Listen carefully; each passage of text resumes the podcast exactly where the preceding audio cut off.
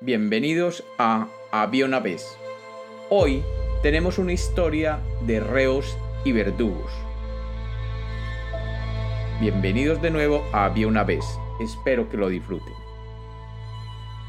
Había una vez, había una vez un reino donde se decía que el rey siempre, siempre hacía cumplir el último deseo del reo.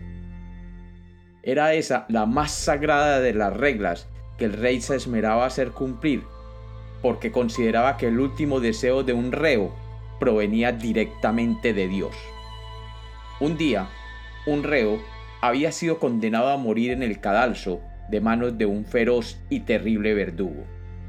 El verdugo, que era temido por muchos, era un ser de muy mal talante y orgulloso de ser él siempre el encargado de llevar a la muerte a cuanto desgraciado le era entregado en sus manos.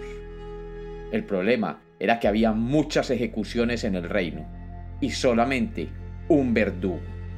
Se decía también que el rey era muy estricto en ordenar que solamente ese verdugo y solamente él fuera el que ejecutara a todos los reos del reino.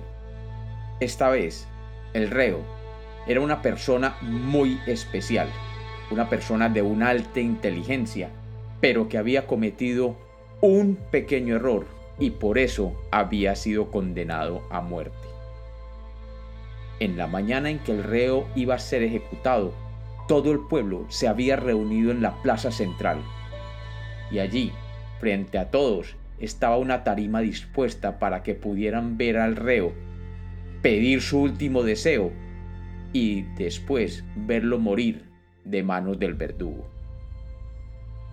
El juez subió a la tarima de ejecución y con voz ceremoniosa leyó el edicto del rey condenando al reo y luego dijo, El rey siempre concede un último deseo al que va a morir.